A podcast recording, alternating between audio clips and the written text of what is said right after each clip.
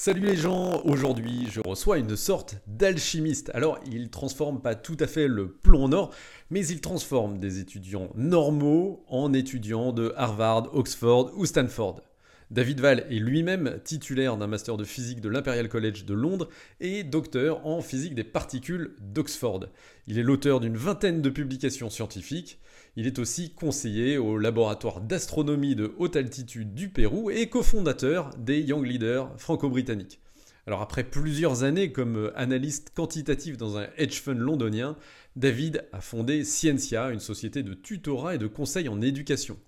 Dans cet épisode, préparez-vous à découvrir les secrets qui ouvrent les portes des plus prestigieuses universités au monde, à comprendre comment développer sa motivation et sa confiance en soi, Comment un simple mantra peut changer votre vie Pourquoi le QI n'est pas l'ingrédient le plus important du succès Ou pourquoi changer votre organisation personnelle peut faire toute la différence Enjoy et n'oubliez pas de mener votre vie sabre clair.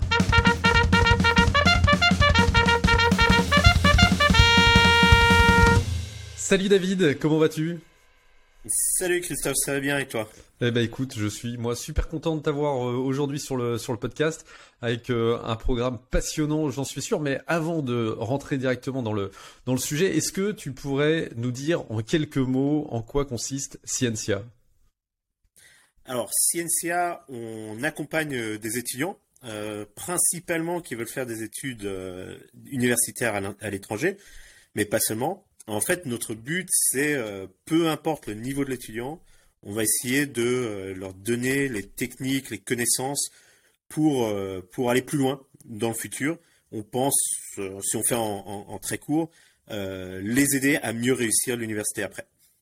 D'accord. Alors moi été il y a quelques années, bah, il, y a, même hyper longtemps en fait, pendant un temps très court, j'étais prof chez Academia, tu vois, donc c'était il, y a très longtemps.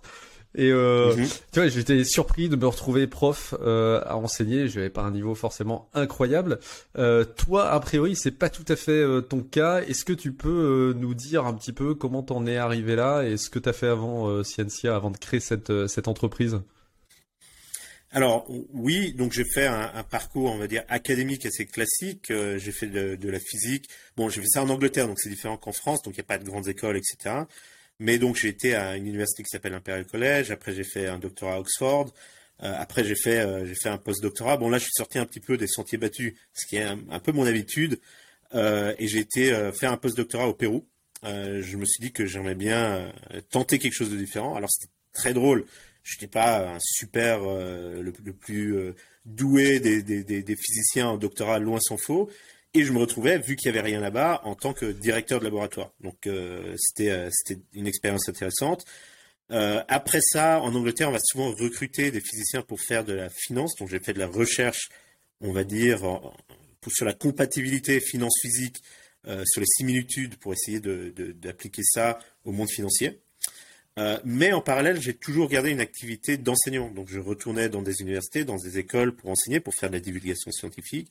Et je me suis dit, c'est en fait, euh, si je fais ça gratuitement et que j'aime ça, euh, pourquoi ne pas essayer d'en faire mon métier et, euh, et, ma femme faisait ce métier-là. On a décidé de créer Scientia ensemble. D'accord, ok. Alors, la, la, la, question que je me posais là en préparant cet entretien, c'est donc tu as fait ce, ce, ce doctorat, post-doctorat à Oxford en physique des particules, hein, c'est ça? Ou en physique, euh, je sais pas quoi, ouais, physique des particules. Euh, sachant que ça évoque assez peu de choses pour le littéraire que je suis, tu vois. Mais euh, et, euh, et ensuite, donc, tu as été, comme, comme, tu nous le dis, en finance et tu t'es intéressé notamment à la finance comportementale. Mhm. Est-ce que dans ce, moment où tu as réfléchi du coup aux biais cognitifs qui viennent perturber la manière dont on peut euh, investir, euh, est-ce que tu en as gardé un certain nombre de, choses dans ton activité aujourd'hui? Est-ce que l'étude des biais cognitifs, c'est quelque chose qui, peut avoir une importance dans l'enseignement ou dans l'apprentissage?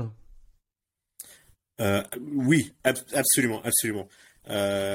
Alors, c'est différent parce que quand on fait ça en finance, on a, on in fine une quantité mathématique sur laquelle on va pouvoir euh, faire des expériences bien précises. Quand on fait ça et euh, sur euh, des, dizaines de milliers d'actions, d'obligations, etc.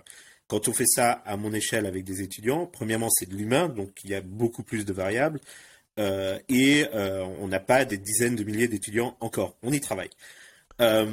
mais il y a certainement quelque chose qui, qui, se recoupe fortement. on voit beaucoup des étudiants qui viennent chez nous. On a des très très bons étudiants, mais on a aussi des étudiants qui sont en difficulté. Et ceux qui sont en difficulté, une grande proportion ne sont pas en fait en difficulté pour des raisons euh, de compréhension des sujets qui leur sont présentés, mais plutôt parce qu'ils ont un décrochage, on va dire, psychologique. Il y a quelque chose qui rentrait, on l'entend très souvent en mathématiques, je suis pas bon en maths. Euh, et, l'une des choses les plus importantes que nous on peut faire, c'est le fait de casser cette notion pour l'étudiant, lui expliquer que premièrement les maths c'est pas un sujet uniforme, il y a beaucoup de différentes choses au sein des mathématiques, mais leur redonner confiance pour qu'ils passent de je suis pas bon en maths à je suis capable en maths et il faut que je trouve les solutions pour faire ça.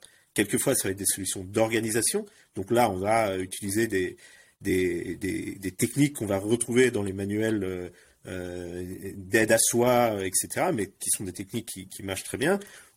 Une des choses les plus simples qu'on va faire, c'est leur donner un emploi du temps pour ce qu'ils font dans la soirée. Les étudiants ont toujours un emploi du temps pour ce qu'ils font dans la journée, et quand on y pense, jusqu'à qu'on ait 18 ans, on nous a toujours dit, dans un point de vue académique, qu'est-ce qu'on fait? À, 9h c'est français, à 10h c'est histoire. Certains étudiants arrivent à transposer ça dans leur soirée, mais beaucoup d'étudiants n'y arrivent pas. Et donc tout simplement ce qu'on va faire, c'est qu'on va enlever cette question de choix. Donc ça c'est où euh, on retrouve les sciences comportementales. On sait que faire un choix quand tu as un choix ambigu ou incertain ou trop, euh, ou trop d'options pour les humains, euh, c'est euh, mentalement extrêmement coûteux. Donc on va leur enlever cette étape, on va leur faire une, on va leur donner à, 8 heures du soir, tu fais un peu de français, à 9 heures du soir, tu fais un peu de maths. Enfin, ça, on en discute, ça dépend de chaque élève, mais on va dire ces horaires-là. Et ça, ça leur enlève cette partie de décision. Et tout d'un coup, on voit que pour certains étudiants, ça va tout à fait débloquer Quelquefois, c'est vraiment juste en un coup, on peut débloquer ça.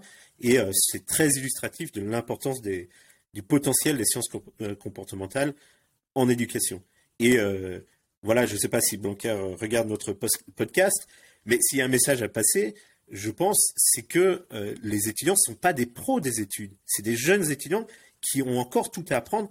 Et il y a très peu d'accompagnement là-dedans. Et je pense qu'en école, ils pourraient le faire. et comme ça, les gens auraient euh, pas besoin de venir chez nous, ou au moins pas pour ça.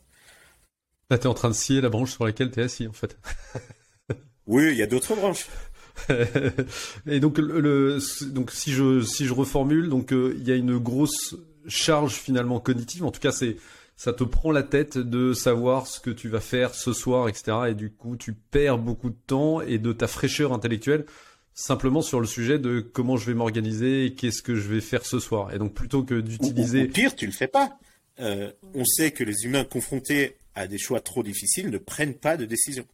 Ouais. Et donc ils n'étudient pas. Et c'est pas parce qu'ils veulent pas étudier. Les étudiants peuvent être motivés, mais ils savent pas s'organiser. Et j'ai fait il y a juste euh, euh, il y a deux mois avec avec une élève, on a fait une session où je lui expliquais comment faire. Elle est passée de jamais rendre ses devoirs à rendre tous ses devoirs. Et donc là, tu as fait comment concrètement? On, l'a, on l'a assise, on a dit prends, euh, prends tes différents sujets, estime combien de temps ça prend par sujet, euh, et on va, on, remplit. Euh, lundi soir, tu as du temps libre quand? Remplis, tu, veux faire deux heures lundi soir? Ok, on va prendre, tu as, trois heures de français à faire, on va prendre une de ces heures de français et une de tes heures de maths. Et on a rempli euh, dans son cas, c'était relativement simple parce qu'en fait, sa motivation de travail et sa capacité de travail étaient suffisamment grandes qu'elle pouvait couvrir euh, tout ce qu'elle avait à faire. Euh, dans d'autres cas, on a aussi des, Là, on avait une étudiante motivée et capable de travailler. C'est pas toujours le cas. Il y a des étudiants qui sont motivés, mais qui en fait ont des problèmes d'attention, etc. Ou il y a des, étudiants qui n'arrivent pas à travailler un volume suffisant par rapport à ce qu'ils ont à accomplir. Et dans ce cas-là, on va aussi les, accompagner à faire une, à comprendre qu'ils peuvent, ils ont des décisions à prendre par rapport à ce qu'ils vont faire et pas faire, et mieux vaut exécuter certaines choses bien, euh, et euh, plutôt que rien du tout. Et ça, c'est un, sujet que qu'on traîne après toute la vie. Enfin, tu vois, je le réalise un petit peu en euh, là en t'écoutant. Le, le fait qu'effectivement pendant toute son enfance, on a un emploi du temps pour toute la journée et les moments libres, en fait, la définition même, je pense, de liberté euh, pour beaucoup, c'est précisément le fait de ne pas avoir d'emploi du temps. Et donc euh, le fait d'être libre comme entrepreneur, et même comme salarié pour, euh, pour autant que tu aies un petit peu de, niveau d'autonomie, c'est précisément qu'on ne t'impose pas d'emploi du temps. Et du coup, par défaut, toi non plus, tu t'en imposes pas. Et moi, je le vois en tant qu'entrepreneur, c'est hyper important au début de la semaine de me dire ok quels sont mes objectifs de la semaine comment je m'organise qu'est-ce que je fais tel jour et euh, au début de chaque journée voilà revalider la liste de, de, de, choses que j'ai que j'ai à faire mais c'est quelque chose qu'on qu'on n'apprend pas à faire et qu'on qu'on ne fait pas toi c'est un truc que tu utilises comme comme entrepreneur t'as enfin t'as T'as une to-do list qui est claire, euh, je sais pas, à trois mois et que tu déclines ensuite en, en objectifs plus fins par semaine ou par jour. ce que je dis, pas ce que je fais. Alors moi, moi, je suis dans. Je pense qu'il y a beaucoup de différents genres d'entrepreneurs. Euh, moi, je suis. En fait, je me considérais pas vraiment comme un entrepreneur parce que je je pense pas avoir toutes les qualités requises pour être un bon entrepreneur. Euh, je suis un créatif. Et, ça, c'est ce que j'aime bien faire et ce que je pense. Après, je suis jugé parti, donc il euh, faudra voir. Euh, on attend 40 années et l'histoire jugera. Euh, mais euh, je suis, euh, j'aime bien lancer des idées. Et pour ça, je pense, on, ne peut pas s'asseoir et se dire maintenant je vais avoir une bonne idée. Donc en fait, je suis assez peu structuré, mais je m'impose une structure et un filtre pour essayer de. J'ai appris parce qu'au début, je n'étais pas du tout comme ça. J'avais beaucoup trop d'idées et pas du tout d'exécution. Et je m'impose donc maintenant des filtres d'organisation, mais pas aussi bons potentiellement qu'ils qu'il pourrait l'être, mais, je pense que c'est peut-être la nature de ce que j'essaye de faire. Après, peut-être je suis gentil avec moi-même et je devrais plus faire, je sais pas. En, en, fait, en fait, je suis pas sûr que les deux s'opposent euh, nécessairement.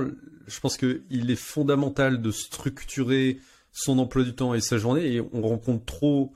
Alors, on a parlé d'entrepreneurs, mais, mais, mais de salariés dont toutes les journées sont drivées en fonction des mails qu'ils vont recevoir. C'est-à-dire qu'il y a une forme de passivité incroyable dans la, dans la journée, et c'est le mail qui décide des activités que tu vas faire, plus les réunions qu'on t'a collées dans ton agenda, tu vois. Donc euh, là, là, il y a un truc qui est, pas sain, euh, mais rien n'empêche effectivement de d'avoir des plages entre guillemets sur la créativité. Euh, euh, pour le coup, euh, il, est, il a été prouvé dans de nombreuses études qu'on est plus créatif le matin que le soir, mais se, coller des plages dans son agenda sur lequel on n'a précisément rien à faire et où on va d'ailleurs se déconnecter et où on va euh, flâner entre guillemets ou laisser son imagination parfois enfin on peut aller jusque là parce qu'on sait que c'est comme ça aussi que se construit le cerveau et c'est comme ça que les fils se touchent et que parfois les, idées arrivent.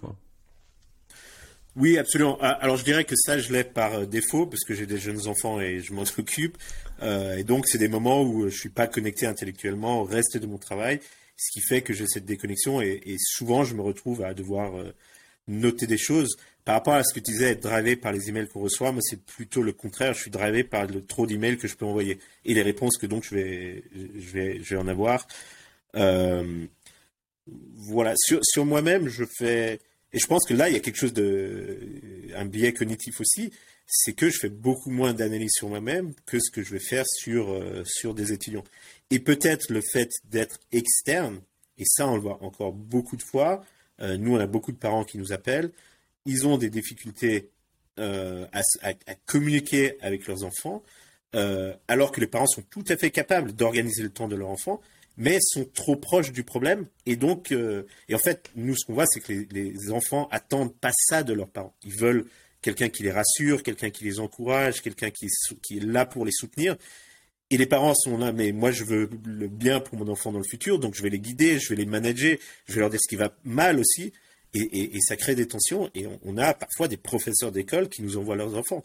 Alors qu'évidemment, ils sont professionnels. Mais quand tu as cette proximité, soit avec ton enfant, soit avec toi-même, quand on parle de comment est-ce que j'organise mon temps, peut-être on n'a pas le recul nécessaire, mais peut-être en fait il faudrait des, toute une entreprise de coach en temps euh, qui ferait euh, pour les entrepreneurs, nous analyserait notre temps et nous aiderait à l'améliorer. Voilà, euh, Christophe, je sais que tu es toujours en train de lancer des nouvelles idées d'entreprise. bah, voilà, c'est là, c'est là, c'est cadeau. En voilà, je te remercie. Et alors, euh, l'autre truc que t'as que t'as évoqué, donc euh, t'as dit pour euh, ce t'as as pris l'exemple des élèves qui se disent moi je suis nul en maths. Euh, donc parfois c'est une question simplement d'organisation et c'est vrai que c'était important de le rappeler parce que on n'a pas on n'a pas idée de l'impact que ça peut avoir en fait une simple question d'organisation, le, le, simple fait de, de, de, voilà d'avoir un agenda. mais il y a également le, ce qu'on appelle les croyances les croyances limitantes. Euh, c'est un truc que tu rencontres. Euh, comment tu fais pour euh, adresser ce sujet lorsque tu le, tu le rencontres? Oui, absolument. Alors, c'est un, un, un, gros sujet. et en maths, on voit probablement plus que dans les autres sujets. Il est très, très acceptable de dire je suis nul en maths. C'est presque, c'est presque une médaille que vont mettre des étudiants. Ouais, c'est bizarre ça. Mais c'est limitant. Oui, je, en fait, je, je pense que par rapport aux sciences aux sciences euh, sociales ou aux littératures, en maths, tu as forcément une réponse oui ou non. Donc tu as un, feedback loop qui est très fort que tu n'as pas forcément en, sciences sociales ou en littérature. Donc en littérature, si le prof t'a mis une mauvaise note, tu, vas dire c'est le prof qui n'a pas compris ce que, ce que je voulais dire, euh, qui n'est pas d'accord avec moi, il n'a pas la même politique que moi ou autre. On retrouve ça dans le discours politique. Euh, mais en maths, tu peux pas faire ça. C'est pas le prof qui. On n'entend pas ça. On dit pas. Euh, c'est vraiment à la marge, mais c'est euh, voilà, je me suis trompé, je suis nul en maths. Donc parce que le, le retour est incontestable. En réalité, en littérature, il va l'être aussi. C'est souvent des questions de méthode que les professeurs essayent d'expliquer, mais les étudiants vont se dire non, c'est pas de la méthode, c'est vraiment que le prof n'avait pas compris. Donc je pense que c'est pour ça qu'on retrouve ça plus en, mathématiques, mais on le retrouve hein, en littérature. Nous, on a des étudiants scientifiques euh, euh, à, premier abord qui vont nous dire je suis mauvais en littérature. Et pareil, c'est limitant. C'est vraiment, euh, c'est plus que limitant, c'est handicapant. Donc, on va beaucoup travailler là-dessus. on a, moi, il y a un livre que j'aime beaucoup, c'est peut-être même toi qui me l'avais recommandé, c'était Atomic Habits euh, euh, tout simplement en changeant cette rhétorique, en, passe, en, arrêtant de dire que je suis mauvais et en commençant à se dire je suis bon au moins dans certains domaines, en, changeant son état d'esprit, euh, on, peut réussir à, changer les choses. Alors, il faut que l'étudiant ait envie de participer à ce jeu. Il ne suffit pas de dire à l'étudiant dis-toi que tu es bon et il faut vraiment qu'il puisse y, croire et normalement ils n'ont pas l'expérience de vie nécessaire pour ce changement, mais certains ont réussi à, ont réussi juste avec des petites choses comme ça à, changer. Euh, euh, concrètement, généralement, ce qu'on va essayer de faire. Euh, concrètement là-dessus, excuse-moi, enfin tu vois comment tu comment tu fais? Enfin tu quand tu quand tu vas au chiottes tu te répètes je suis bon mat je suis bon mat tu vois? Enfin en pensant que c'est non pas quand tu vas aux toilettes mais mais quand tu vas quand tu vas approcher un problème de mathématiques alors on a on, on va pas leur faire dire je suis bon en maths on va leur faire dire je suis je suis bon aux études euh, je suis un étudiant sérieux. Et quand on va passer, et ça souvent on, l'a avec des gens qui sont plutôt de vocation littéraire, qui sont des étudiants qui se considèrent comme sérieux, parce qu'ils se disent qu'ils sont mauvais en maths, ils approchent les maths de la mauvaise façon. S'ils se disent je suis un étudiant sérieux, euh, ils vont dire je suis un étudiant sérieux, donc je vais pouvoir résoudre mon problème temporaire que j'ai avec, avec les maths. Encore une fois, ce n'est pas quelque chose qui va marcher tout le temps. Euh, ce qu'on va faire avec beaucoup d'autres étudiants, c'est qu'on va commencer, on va se mettre à leur niveau. On va comprendre où ils en sont et leur donner, au niveau où ils en sont, les amener à la prochaine étape. Et là, tout d'un coup, on commence à réussir des trucs. Plutôt que de tenter des choses trop difficiles qu'on ne réussit pas, ce qui est négatif pour la confiance, on va faire des choses à notre niveau, ce qui va nous remettre dans le bon chemin. Après, est-ce qu'on arrive à faire, à partir de là, construire suffisamment pour, euh, pour, pour arriver au résultat euh, qu'on espère? Euh, bah, c'est une course contre la montre parce qu'il faut réussir euh, dans l'année ou les deux années.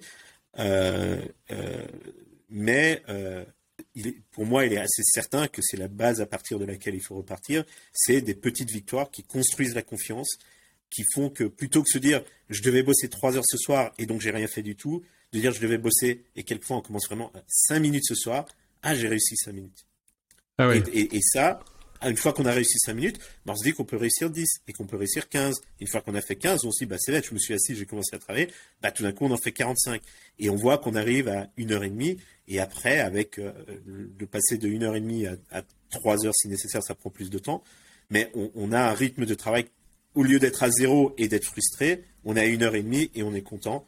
Et, euh, Et voilà. Et donc il y, a, un renforcement positif de euh, j'y arrive. Alors déjà, euh, c'est pas à moi de m'organiser, d'organiser tout ça parce que cette stratégie des petits pas finalement elle est pas incroyablement compliquée théoriquement, mais euh, quand c'est pour soi, elle est incroyablement euh, difficile à mettre en œuvre. Je sais pas pourquoi, mais on a du, on a, on a du mal à se l'appliquer. Donc c'est vrai que quand ça vient d'un coach, c'est surtout quand on est jeune, parce que quand on est jeune, on a, on a beaucoup moins d'expérience de vécu pour pour pouvoir s'auto-analyser.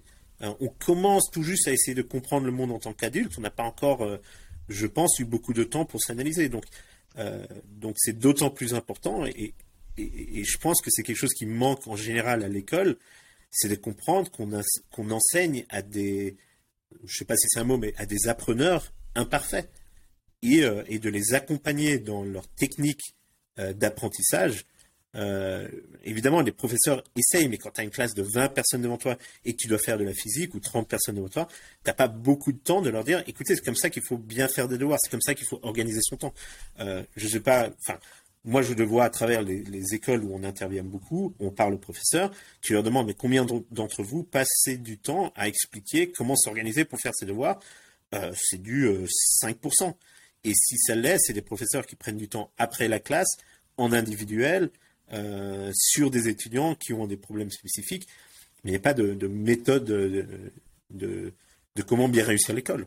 Donc il y, a de l'organisation, il y a les petites victoires pour renforcer la confiance en soi, et puis il y a euh, la récitation de mantras entre guillemets qui, euh, vont aider à reprogrammer l'inconscient du cerveau pour pour augmenter ou contribuer lui aussi à augmenter la, la confiance en soi. Alors ça c'est ça, on est dans le cas euh, idéal, j'allais dire, où euh, on a un élève qui est motivé et qui veut, qui veut progresser.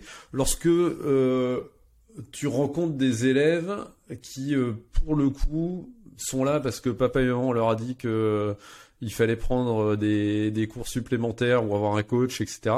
mais qui qui sont pas partie prenante. est-ce que ça, ça se transforme? Est-ce que est-ce que on peut faire quelque chose dans ce dans ces conditions? Parce que c'est quelque chose qui est intéressant. Alors, pour, les parents, pour les parents vis-à-vis des enfants, ouais. Je t'arrête là. J'ai jamais eu un seul étudiant, jamais, qui ne voulait pas réussir. Alors, il y en a qui vont l'exprimer de façon différente, mais et qui devant leurs parents vont être, euh, vont être, euh, on va dire la caricature euh, de l'adolescent. Mais quand on leur parle individuellement, tous veulent réussir, tous aimeraient bien avoir euh, une estime de soi plus élevée par rapport à, leur carrière académique, etc. Ils savent pas forcément l'exprimer, donc ça prend un, peu de temps, euh, mais tous ont, tous des rêves, tous ont des, ont des choses qu'ils aimeraient, des, domaines qu'ils aiment bien, il faut juste les trouver et euh, essayer de leur montrer comment l'école peut les aider, l'école, l'académique, le travail qu'on a en plus, peut les aider à réussir ça. Le problème pour nous, c'est pas euh, c'est pas la motivation. En général, les étudiants, on arrive à trouver cette motivation au fond d'eux. Le problème, c'est euh, la confrontation entre la motivation et la réalité. Donc, tous vont nous dire ce qu'ils ont envie de faire, tous vont nous dire qu'ils ont envie de réussir quand on leur pose les bonnes questions, mais pas tous vont savoir s'organiser pour faire l'heure ou les deux heures de travail par qu'il faut pour réussir leurs ambitions. Et c'est là où, il faut, où nous, on essaie de, connecter ces deux choses-là. Et donc, euh, comment on euh, fait euh, pour passer par-dessus l'effort nécessaire auquel on répugne incroyablement? Alors, en, général, on va dire pour des étudiants sans problème externe, parce qu'on a aussi, évidemment, c'est pas, pas spécifique à nous, mais il va y avoir des étudiants avec des situations familiales difficiles. Il ne faut pas se voiler la face, il y a des étudiants avec des problèmes de consommation euh, de, stupéfiants euh, qui ont un impact majeur sur leur concentration. Euh, donc là, on va avoir c'est d'autres. Aujourd'hui, on, voit beaucoup d'étudiants qui sont addicts au, gaming ou au YouTube ou, ou autre. mais généralement, donc pour les étudiants qui n'ont pas ces facteurs, on va dire, d'addiction externe, quels peuvent être, ou de troubles externes, on va commencer par leur donner les, petites victoires. Donc, euh, euh, tu es quelqu'un qui, voilà, tu t'es construit cette réputation d'être mauvais à l'école, euh, ou on l'a construite pour toi, parce que généralement, c'est pas, c'est pas du fait volontaire des étudiants.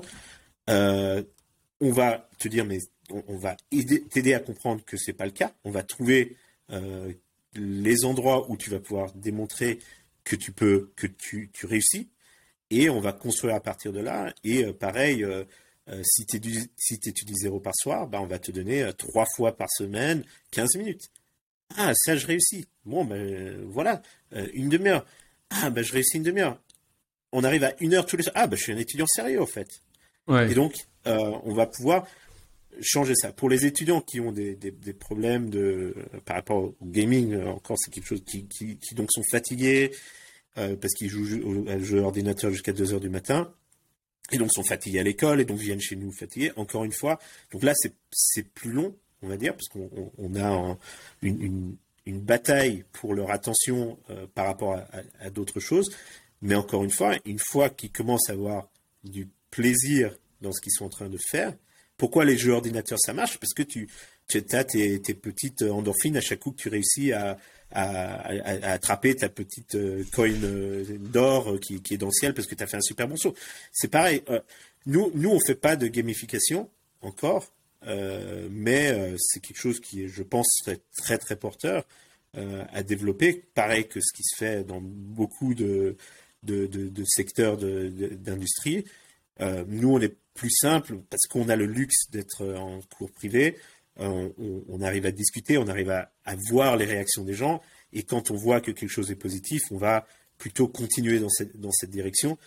Euh, voilà, on n'a pas besoin d'automatiser comme on le fait dans d'autres, mais le principe est le même. Quand on va prendre plaisir à ce qu'on fait, tout d'un coup, ça vaut la peine de faire ça plutôt que son jeu ordinateur, plutôt que euh, de sortir picoler avec ses amis alors qu'on doit quand même réussir ses études. Bon, c'est des cas rares, hein, mais, euh, mais, mais, mais c'est l'est. Et c'est pareil, il faut, il faut donner, enfin, il faut, on essaye de donner à l'étudiant euh, autant de plaisir dans ses, dans ses études que dans les autres activités. Euh, et, et voilà, et, quelquefois ça marche mieux que d'autres, hein, mais, c'est le, le principe.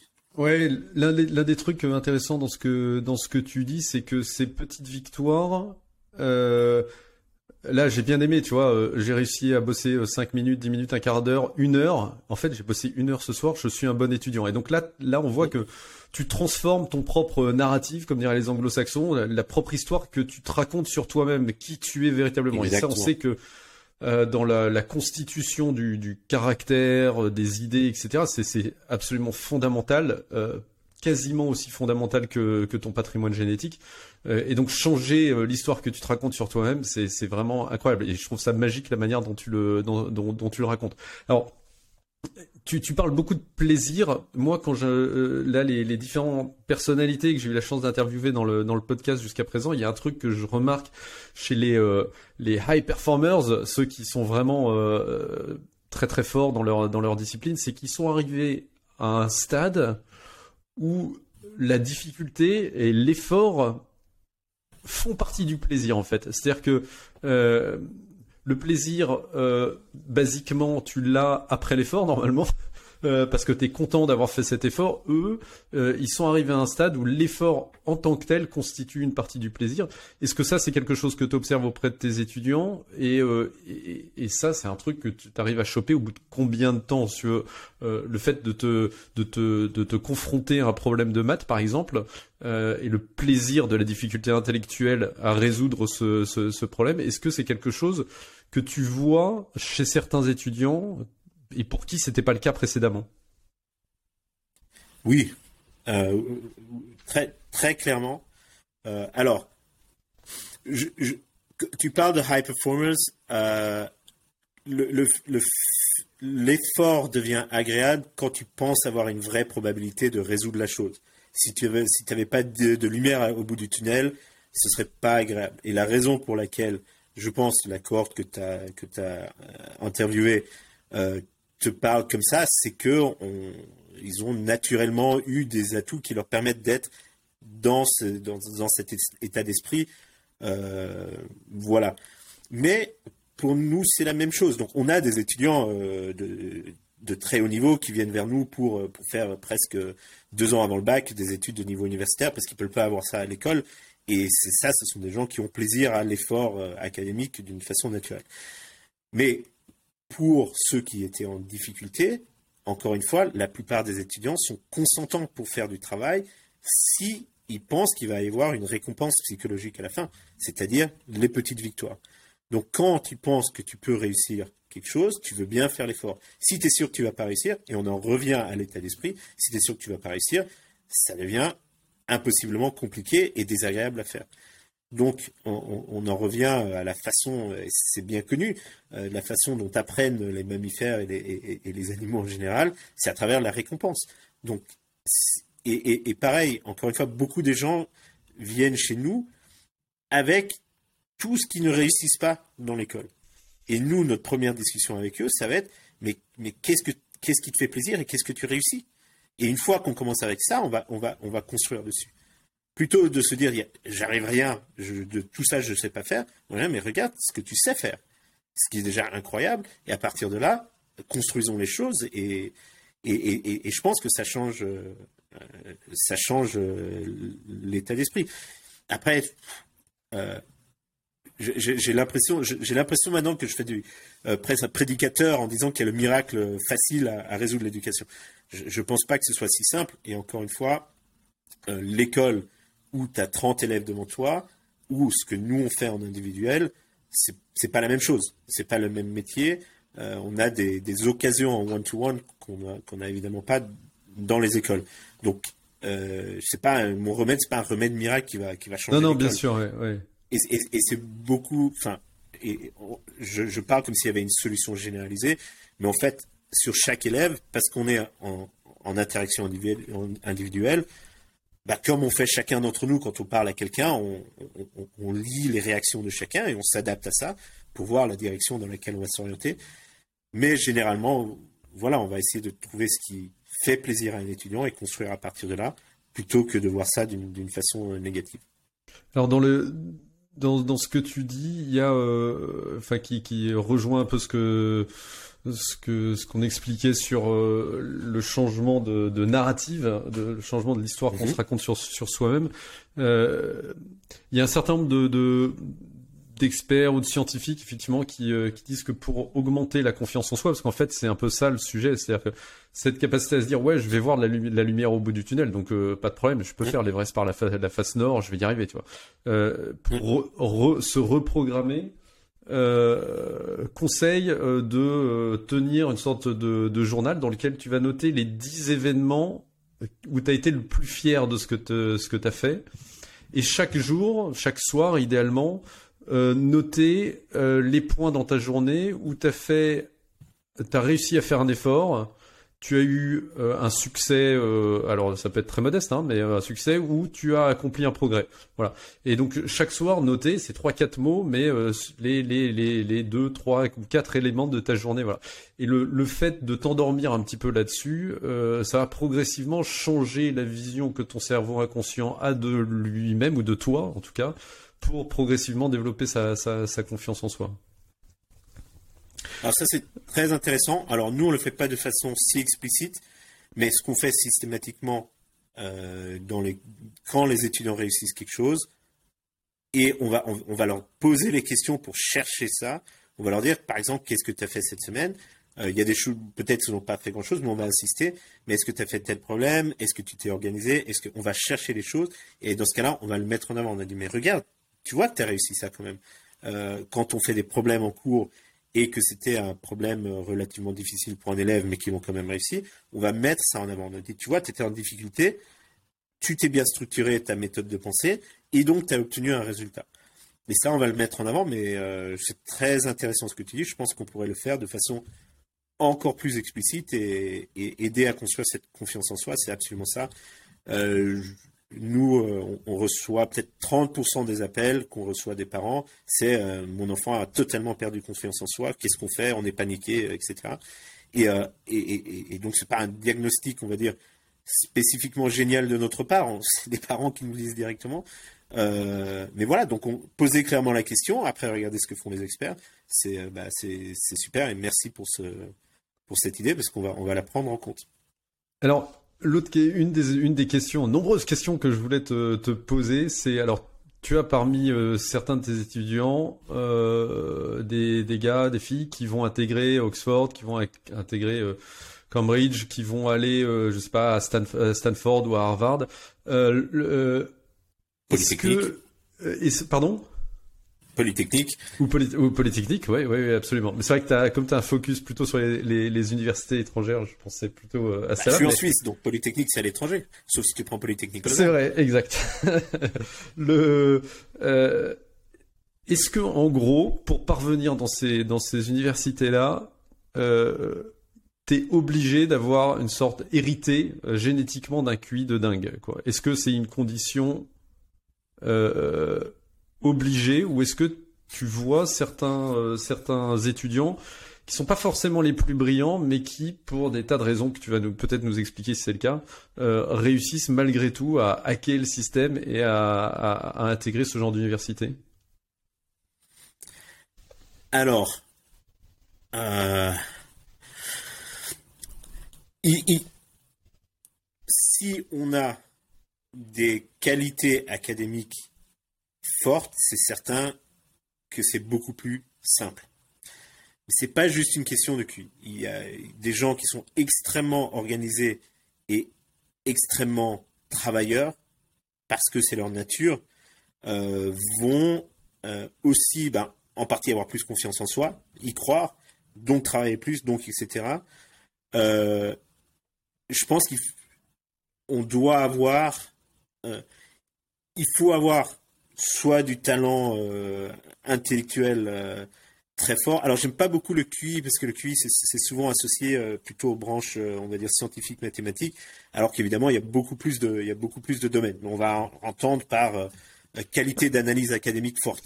Mais, l'organisation, la confiance en, en, soi, un projet qui nous porte à réussir ces choses, une motivation, si on a ces choses-là naturellement, on va naturellement être grande école compatible, on va dire.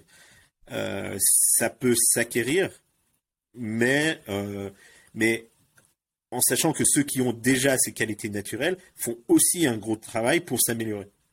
Donc, je pense qu'il y a, oui, une, je ne sais pas si c'est génétique, mais une question d'héritage environnemental, social, génétique, je ne sais pas trop quoi, euh, qui fait que certains étudiants vont être euh, plus naturellement poussés à ce genre de à, ce genre d'études. Et mais c'est en, en partie euh, son talent, on va dire, prenons mon cas plutôt de, de, sciences, dans, les domaines où moi j'enseigne, mais après, ça va être une confiance en toi, en soi, une volonté, que ton environnement te dise oui, c'est quelque chose qui est à, à ta portée tout ça change. Quand à partir de 12 ans, on te dit, et moi j'enseigne quelquefois des étudiants de 6 ans qui visent Oxford. Parce que les parents sont comme ça, parce que les écoles sont comme ça. Donc ça, c'est euh, en Angleterre, il y a des écoles qui, dès tout petit, euh, aujourd'hui, les, parents me demandent qu'est-ce que je fais aujourd'hui pour que mon enfant aille à, à Oxford? Ah, votre enfant, il a quel âge Ah, il n'est pas encore né on exagère un petit peu, mais, mais à partir de 6 ans, on a, on a des demandes comme ça. Et ça, c'est pas, contre c'est pas contre-productif d'avoir des parents qui foutent une presse de dingue à leurs enfants euh, dès l'âge de 6 ans Non, pas, pas nécessairement. Encore, ça va dépendre de, ça va dépendre de l'enfant. Euh, nous, en particulier, les, donc on a fait des, des cours de maths pour les maths que tu n'apprends pas à l'école, des trucs sympas que tu n'apprends pas à l'école. Et eh ben, les étudiants étaient super contents. Euh, c'est pas et c'est pas à cause de leurs parents. Leurs parents ont eu la bonne idée de venir nous, demander conseil, à nous ou à d'autres. Hein, je parle pas spécifiquement de nous. Euh, et, euh, et il se trouve que ces étudiants-là avaient euh, vraiment vraiment contents de faire ce, ce, genre de cours. Alors ça va pas être le cas tout le temps. Et euh, nous, on a, quand on nous a sollicité pour donner ce genre de cours, on a été un peu hésitant au début parce qu'on a dit voilà il faut qu'on faut, faire attention et ça on l'a vu en, Chine euh, euh, avec avec les interventions du, gouvernement pour limiter la pression mise sur les étudiants bah, je pense que c'est quelque chose à faire avec avec beaucoup de de tact de caution parce que oui sinon on, a des étudiants qui sont juste sous pression et qui deviennent fous et qui font des burn-out beaucoup trop tôt et c'est c'est pas le but euh, l'enseignement, l'académique et la vie qui vient après, c'est bah, le plus gros marathon qu'on puisse faire.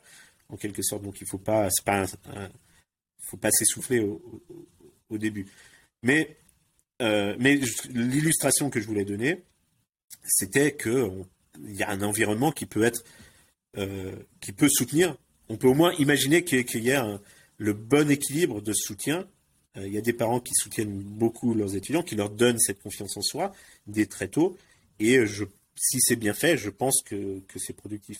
Mais j'avais, j'avais fait avec un des directeurs d'une école euh, sélective un, entretien avec des parents euh, qui posaient les questions là-dessus. Et lui, il a dit probablement la chose la plus importante que vous pouvez faire avec vos enfants, c'est de vous les amener au musée ou à des activités culturelles. Parce que ça va leur donner l'exemple que vous, parents, qui êtes le modèle pour les enfants, ou un des modèles pour les enfants, êtes intéressés par la culture et donc ils vont vous copier. Et ils vont poser des questions. Euh, c'est pas obligé alors encore une fois, je, vais rescier ma branche, mais c'est pas obligé de venir à Ciencia euh, payer des cours en plus quand vous pouvez vous euh, aller au Louvre ou, autre avec vos enfants euh, et, et, c'est tout aussi productif et, je suis tout à fait d'accord avec lui. nous, on est, on peut être une petite partie d'une solution, mais c'est, c'est quelquefois les, solutions peuvent être relativement simples en fait et abordables. Oui. Et alors, Peut-être la dernière question, après euh, je vais te laisser euh, retrouver tes étudiants qui t'attendent euh, impatiemment, mais moi j'ai pu constater autour de moi quand j'étais étudiant qu'il y avait certains garçons en l'occurrence auxquels je pense qui n'ont pas réussi, mais parce que simplement ils manquaient d'ambition ou ils ne s'autorisaient pas une certaine ambition. et je me souviens notamment quand j'étais en, en, lycée militaire, euh, il y en a certains qui euh, voulaient faire toutes sortes de, carrières euh, classiques, puis il y en a d'autres qui voulaient faire l'armée.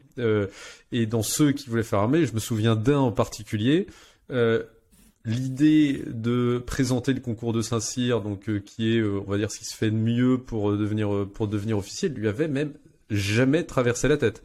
Et, ce gars-là euh, avait toutes les capacités a priori pour réussir, mais c'était simplement le manque d'ambition. Là aussi, c'est quelque chose que tu observes et c'est quelque chose que tu combats d'une manière ou d'une autre? Absolument, absolument. Euh, alors, on est quand même un peu biaisé, euh, c'est-à-dire que les gens qui viennent vers nous euh, sont des gens qui, se sont posé la question de qu'est-ce qu'on pouvait faire de plus.